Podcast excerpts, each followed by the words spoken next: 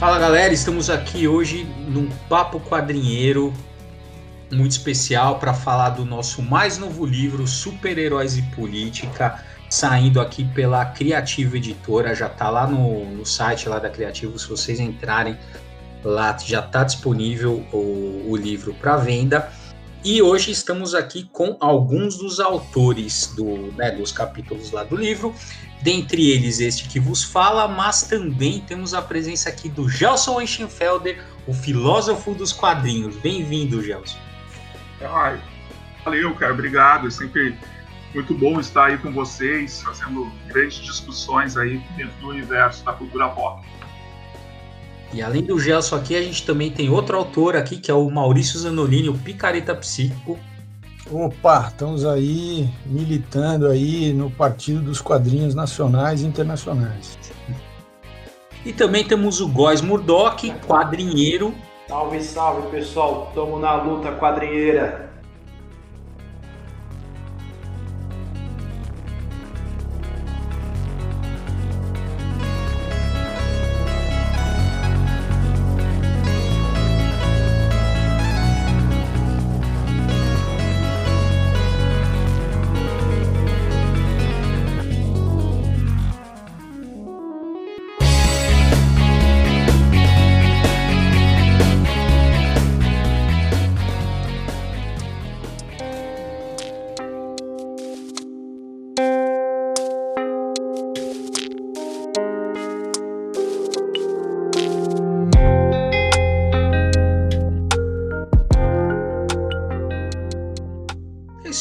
Então, esse, esse é um, uma conversa que hoje, né, que vai girar em torno do livro, né? O livro chama Super-Heróis e Política. Só para então, para vocês conhecerem um pouco, uh, é uma coletânea, né? Eu sou organizador aqui, o Bruno Leotti Ned Bully. Organizei o livro. O que, que vocês vão encontrar nesse livro? Então, tem um, um capítulo meu falando sobre super-heroísmo e fascismo. O meu doutorado é sobre isso, então vou fazer um pouquinho dessa investigação aí das relações, das, das divergências e convergências entre super-heroísmo e fascismo, porque isso é um debate que existe é, principalmente nos Estados Unidos, né, se super-heróis são fascistas ou não, né, vira e mexe essa discussão aparece aí, então esse é um capítulo do livro. O segundo, feito pelo Maurício Zanolini, é, ele pegou uma minissérie da DC chamada Decisões, ele vai explorar um pouco essa questão da política partidária dos Estados Unidos a partir dessa, dessa HQ aí do universo DC Decisões. Uh, temos também um capítulo chamado Terra Acima de Tudo, Superman, é, Terra Acima de Todos, Superman Acima de Tudo, pelo Renato Ferreira Machado, que infelizmente não, não pôde estar aqui com a gente hoje, mas ele pega ali uma, um quadrinho do, do Superman com a Legião de Super-Heróis para faz, fazer uma análise ali de como o Superman uh, é, é utilizado ali meio que como messias, como aquelas pessoas idolatram aquela figura. Então é bem interessante esse capítulo, tem muito a ver com, com a parte teológica, que é, o, que é a praia do Renato. Temos também um capítulo sobre a relação do Superman e o Batman e o Ubermensch, o conceito nietzschiano do Ubermensch, que também sou eu que escrevo, fazendo essa relação aí Batman Superman, né, o, o conceito do além do homem, né, como é uma tradução possível. O capítulo do Gelson, que é ele pega o clássico Watchman e vai fazer uma leitura ética e política, uh, principalmente analisando o Rorschach e o Ozymandias, né?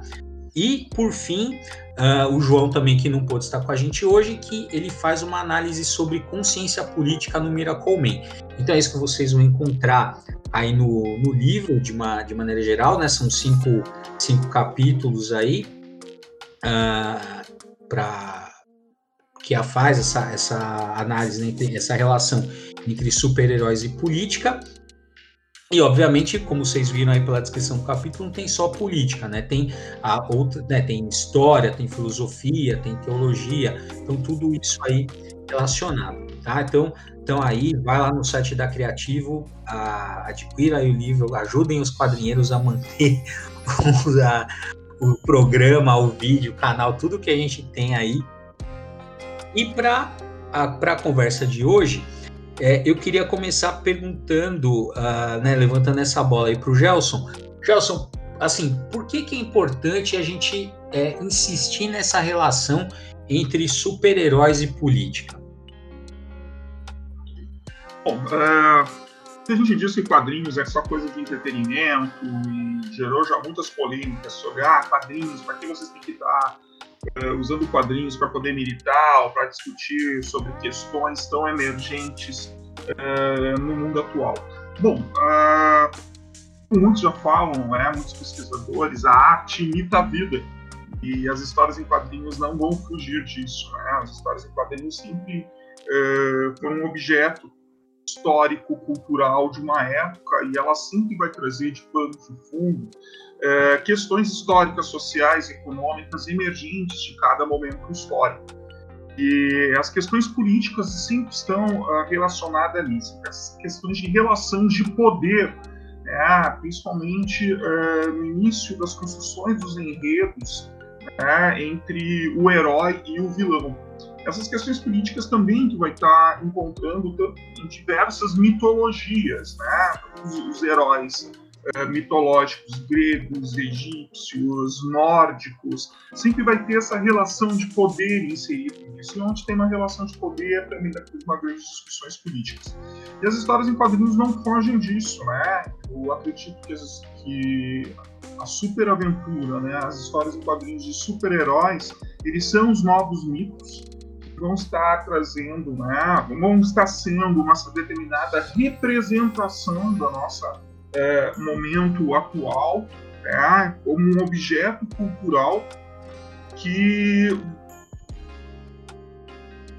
vai representar né, as questões na qual uh, estamos envolvidos. Então é, é, é muito fácil para quem vê quadrinhos é, principalmente a partir dos anos 50 e 60, vai ver isso mais forte, né, principalmente com o surgimento da Marvel, é, essa questão histórica, política, né, é, cada vez mais sendo jogada na construção dos enredos né, dessas histórias. É, desde 1938, com o surgimento do Superman, vai estar lá né, falando sobre aquele momento histórico dos Estados Unidos, né, também que o Superman tá os, os, os grandes vilões não existiam ainda. Ele estava lá combatendo um policial corrupto, um político corrupto, né, que era tão emergente naquele momento histórico. Surgir Batman para combater a criminalidade que era tão é, forte naquele momento, principalmente no início das construções das grandes máfias que estavam ganhando a mídia. É, logo depois vem a Segunda Guerra Mundial, que isso também vai estar dentro das histórias em quadrinhos. É, e logo depois da década de 50 e 60, vai começar a falar sobre essa questão dos direitos humanos, direitos civis, é, a construção da Marvel vai estar muito bem estabelecida isso, a corrida armamentista e principalmente a, a questão da, da, da Guerra Fria, é, uh, olhando aqui para os anos 2000, nós vamos ter ali uh, essas questões políticas uh, mundiais, né? Principalmente foi uma grande polêmica em alguns aspectos, né? na qual eu até fiz algumas pesquisas sobre a Primavera Árabe, né? E como isso influenciou as, nas histórias em quadrinhos, principalmente na DC, né? Que logo depois veio aquele polêmico reboot é, muitos dizem que foi por causa disso, porque o Superman deixou de ser um cidadão norte-americano, o impacto disso que aconteceu dentro do solo uh, norte-americano. Então, uh, as histórias em quadrinhos não são só um entretenimento simples, eles são um objeto artístico é, que vai uh, transmitir para o seu público tudo isso que está acontecendo em sua volta, porém, no formato de arte assim como qualquer outro objeto, objeto artístico sempre vai estar trazendo algum tipo de representação cultural de um período histórico, enquanto nós podemos usar esses objetos né, para poder fazer análise. E quanto às histórias em quadrinhos, né, por ela ser muito rápida uma publicação, é, um, dois meses, né, da história sendo construída, quando o já está na palma da mão, é um objeto cultural uh, na qual o assunto ainda está né, uh, na boca das pessoas, então vem esse objeto cultural para a gente poder fazer uma interpretação melhor né, e assim também fazer grandes discussões. O quanto uh, se faz necessário né, a gente ter, começar a fazer essa mediação cultural com esses objetos de entretenimento e como eu disse, não é só entretenimento, né? Ele traz muita coisa para a gente poder começar a pensar, refletir, né, criticamente. Uhum. Legal. Uh, mas aí você falou uma coisa assim, ah, é, você falou, um falou assim, ah, mas é muito fácil, né, para quem lê quadrinhos tal. Mas será que é tão fácil assim, né, perceber essas nuances políticas? Porque a gente sabe, né, que vira e mexe, a gente, principalmente nos fóruns da internet, sempre tem alguém torcendo o nariz para quando é, tem, uh, quando é assim, quando é escancarada, né, essa essa face política dos quadrinhos. E eu estava lembrando, teve, tem um texto do, dos quadrinheiros, né, que eu peguei, é uma aquelas instâncias de softbox lá que o, o Stanley tinha, naquela né, sessão que ele escrevia, que é da, de abril de 1970, que ele comenta já que muitos leitores, já na década de 70, né, escreviam para ele reclamando que as histórias estavam muito politizadas. Né, e, e falando, ah, porque. É, quer ver? Eu tenho até o, o trecho aqui, eu falo, de tempos em tempos recebemos cartas de nossos leitores questionando o porquê de tanta, que aí não chama de politização, ele coloca de tanta moralização em nossos quadrinhos. Eles se esforçam em apontar que quadrinhos deveriam ser apenas uma leitura escapista e nada mais. Mas de alguma forma eu não consigo ver dessa maneira. Para mim, parece que uma história sem uma mensagem, ainda que subliminar, é como um homem sem alma. Na verdade, até mesmo a literatura mais escapista de todas, velhas histórias de contos de fadas e lendas heróicas, contém pontos de vista morais e filosóficos. E aí ele segue assim. Mas eu achei interessante trazer essa citação, porque é um pouco a, a, o que você estava falando e é um pouco também do que a gente sempre fez aqui nos quadrinheiros, né? Que a gente, a gente sempre insistiu nessas, nessas muitas camadas de, de leitura possíveis, né? Quer dizer assim, você pode consumir aquelas histórias como escapismo, né? Muita gente faz isso, mas elas não se esgotam nisso, né? E você negar essa dimensão é muito complicado, né? Você está negando uma parte considerável da, da leitura. E aí você vê que assim a gente acha que é uma coisa nova, né? Que é né, de hoje e tal, mas não, a gente está vendo aqui a prova de que desde a década de 70 as pessoas reclamavam com o próprio Stan Lee, né? Não, a verdade é que mas nós estamos vivendo assim, uh, não é de hoje, né? Mas a gente está vivendo um, um período uh, de, de, negação, né? De tudo que, que está acontecendo uh, fora do, das, nossas, das nossas fronteiras uh, imobiliárias. Né? A gente não quer ver aquilo que está acontecendo. E quando as coisas são jogadas na minha cara, né, ou no noticiário, ou no jornal, ou nas histórias em quadrinhos, eu não quero isso. Eu quero uh, me isentar, eu quero me alienar de, de tudo isso. Eu quero uma diversão simples e deu né? Uh, porque a vida tá foda. Pô, agora nem sei se falei palavrão, nem sabia se podia falar ou não. Ah, pelo amor de Deus, né? tá liberado. é, que a vida tá uma droga, alguma coisa assim. Eu quero. Tô cheio de coisas de trabalhos escolares, tô, tô cansado do meu, do meu, meu trabalho econômico e eu quero só algo bem escapista mesmo para me divertir e deu. E a indústria de quadrinhos não é, não é isso, né? Como qualquer outra uh, grande indústria cultural, ela sempre tem que trazer algo mais para perpetuar e para poder fazer grandes discussões a partir disso e assim gerar continuidade. Ah, eu acho que uh, isso também virou uma questão econômica. Né? As pessoas vão querer continuar uh, adquirindo aquela história para saber o que, que vai acontecer. E também tem uma questão que até aconteceu comigo, né, que me ver representado num personagem, né, ver que um determinado personagem, o que está ocorrendo com aquele determinado personagem também acontece, aconteceu, acontece comigo, e eu gostaria de, de ver as soluções que ali estão né, é, disponíveis. Mas tem aqueles que ainda hoje, né, que negam uh, que esteja ocorrendo uh, tantas questões morais, né, éticas, políticas estão uh, negando que acontece isso e não querem ver. Então, uh, em vez de simplesmente deixar o quadrinho de lado, mas como o quadrinho é algo uh, que foi uma grande paixão dele, ele vai criticar o quadrinho, vai criticar os autores dos quadrinhos. Existem vários fóruns nas redes sociais também, das pessoas né, uh, reclamando, dizendo que lugar, uh, quadrinho não é um lugar de política.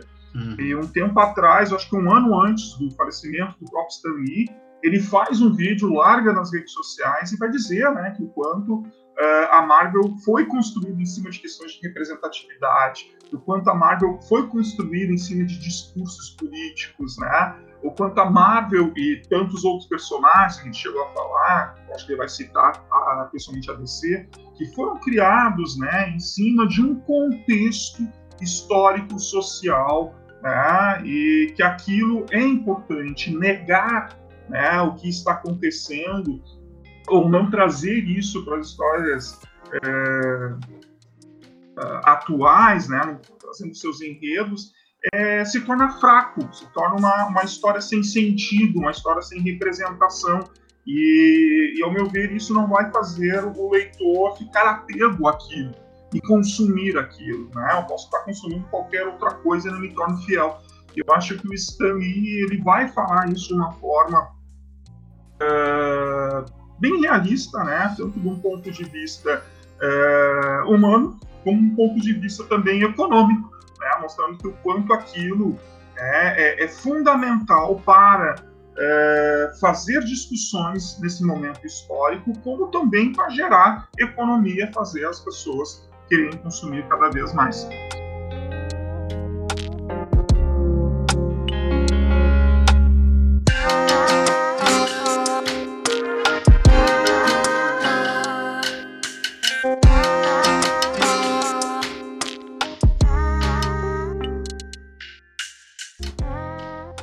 Mas sabe, um negócio que eu acho que é muito engraçado nesse, nesse caso aí do pessoal que reclama, que não quer, que fala que não e tal, é que eles mesmos, enquanto sujeitos, né, nesse mundo, produzindo esse discurso de negação e falando que não, que eu só quero entretenimento, é, para de ficar achando política no meu quadrinho, que não tem nada a ver e tal esse próprio discurso pode ser visto uh, a partir de um olhar de uma análise de contexto também, quer dizer, tem um contexto histórico que explica por que, que tem essas pessoas que, que negam as coisas, é, tem um contexto econômico que explica, um contexto social, uh, então, quer dizer, o cara é interessante, né, porque a própria pessoa, ela faz, ela, ela, ela exprime através desse, desse discurso de negação ou de, ou de é, frustração com, com, com essa, né, quando a gente apresenta e fala, olha, tem política aqui nesse quadrinho, aqui está discutindo esse assunto, é, tá, tá, trazendo um contexto da, da, Guerra Fria, da não sei o quê, e o cara fala, não, não, não quero ouvir falar, quer dizer, essa própria reação também é manifestação de um contexto político, né, que permite, né, que permite que essas pessoas se manifestem isso, que, que, que estimula que tenham que tem essa leitura e tal. Então, é muito interessante isso. E, e, realmente, quer dizer, tem uma, tem uma dificuldade, tem uma. Quer dizer, eu estava até pensando nisso, estava até pensando que dá para fazer uma análise de Velozes e Furiosos, por exemplo, dentro de uma visão política. Dizer, como você encaixa Velozes e Furiosos numa análise social, política, econômica, né? quando que, o, quando que essa franquia começou, por que, que ela fez tanto sucesso.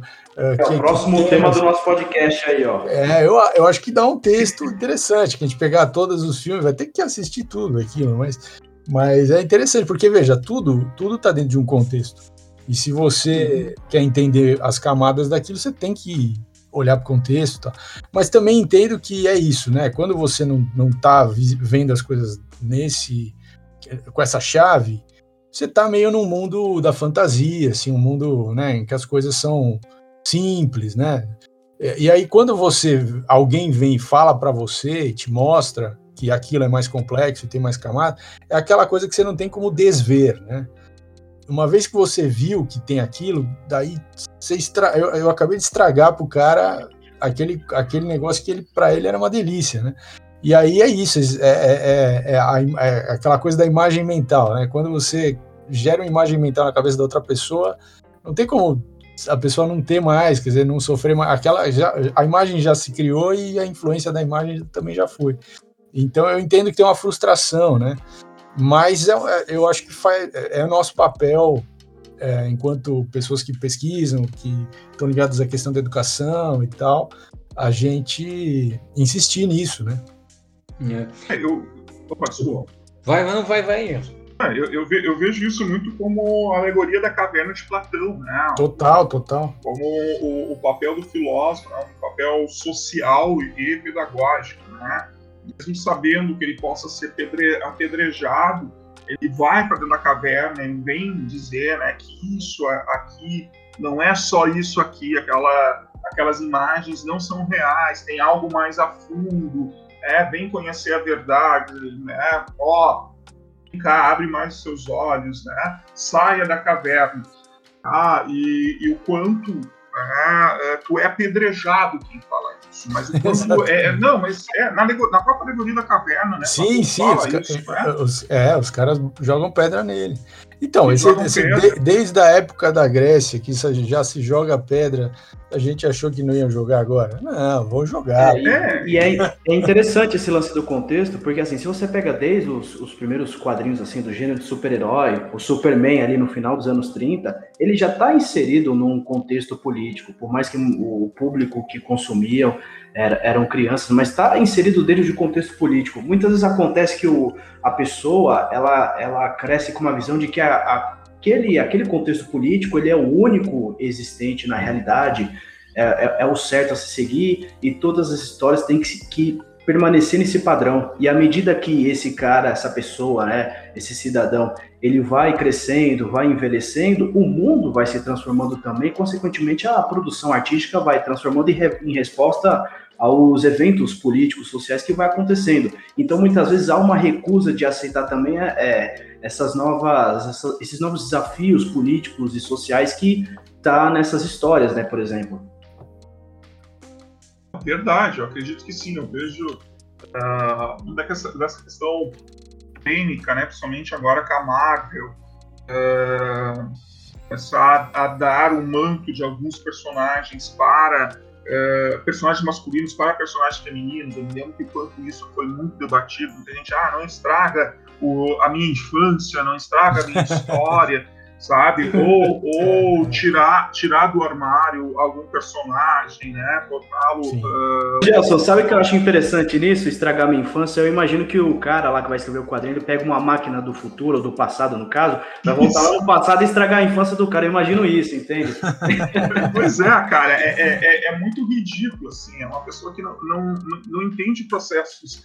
Uh, que, que o quadrinho é um objeto econômico é, assim como o cinema e tal. E aquilo não está sendo feito somente para ele, está né? sendo feito pra, para todos. E o quanto é importante é, todo mundo representado ali. É, é, a Marvel conseguiu um grande público feminino lendo quadrinhos. Né?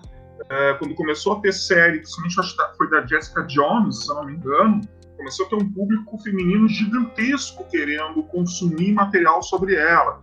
Quando saiu a Mulher Maravilha no cinema, muita gente, que, muitas mulheres que não liam quadrinhos começaram a buscar né, quadrinhos da Mulher Maravilha, porque se sentiram representadas por ali. A mesma coisa aconteceu com alguns personagens né, que saíram do armário, começaram a ter um outro público, buscar quadrinhos que até então antes não se viam representados ou né, uh, ainda uh, os quadrinhos como um objeto opressor ou uh, discriminatório, né? assim como as mulheres também viam né, os quadrinhos super-heróis. Então, os roteiristas, de certa forma, amadureceram e começaram a ver, não, existe um outro público, é um público consumidor, e a gente precisa rever isso.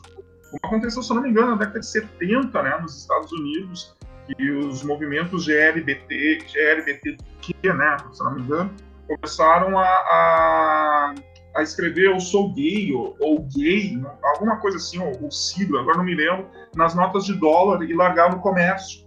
Né, o comércio, e o comércio, acho que se não me engano, foi na costa leste, oeste, começou a ver assim, não, peraí, né, uh, a gente pode criar um mercado para isso, aí começou ter agências né, uh, para turismo homoafetivos e tal, e aí começou toda uma, uma indústria, né, uma, gerar uma economia né, focada em determinados uh, segmentos sociais. É, então, é, na década de 60 começa né, a ter é, salões de beleza só para é, descendentes afro, né, é, valorizando o cabelo afro e tal. Então, o quanto isso também gera economia. Eu acho que os quadrinhos, de certa forma, começaram a ter isso uma, até tardio, né, e ver que existe uma potencialidade econômica trazer essas questões de representações e, além disso, né, fazer essas discussões, não é só trazer um, uma, um personagem uh, negro, uh, homossexual ou mulher empoderada, mas assim, é trazer todo uma discussão a respeito disso. Né? Eu vejo isso também como um grande uh, fator econômico. Né? Ou o fator econômico incentivou que acontecesse essas modificações é, essa questão é bem importante, né? Que assim, no, na verdade, é, porque a gente também tem, às vezes a gente até quer romantizar a, a questão da, da representatividade, né? Mas assim, é importante saber que é isso. Assim, a partir do momento que você descobre um mercado, um mercado consumidor, você quer vender para esse público. E o que essa, a, a indústria dos quadrinhos percebeu de maneira geral, é que é isso, cara. Você, você pode, você tem vários tipos de público que querem consumir histórias e que querem se sentir representados, né? E você tem que criar produtos para esse, para esse público, né? Como você criou Pantera Negra, como você criou a Miss Marvel.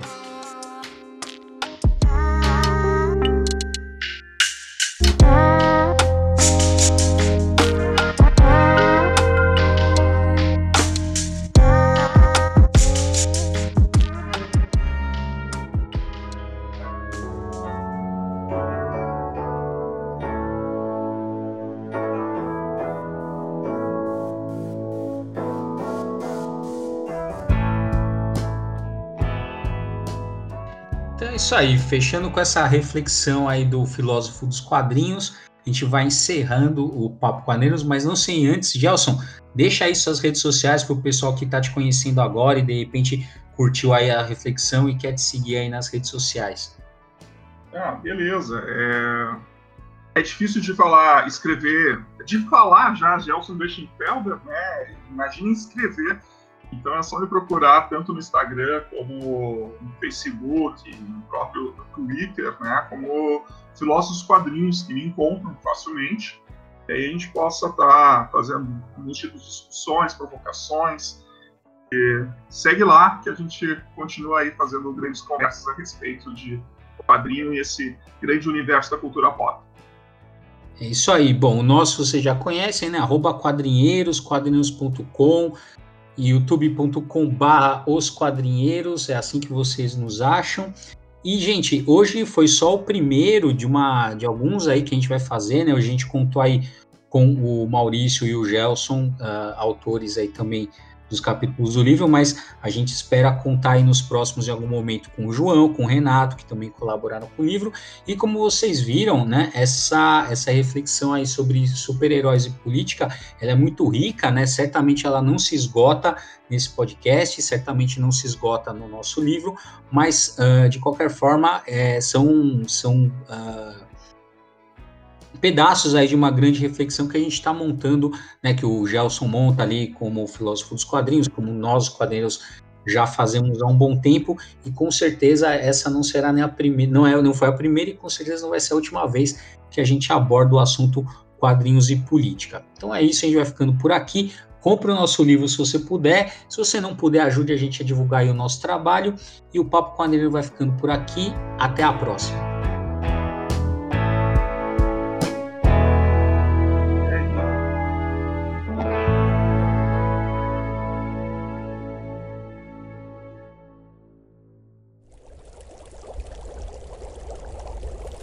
Uma produção musical.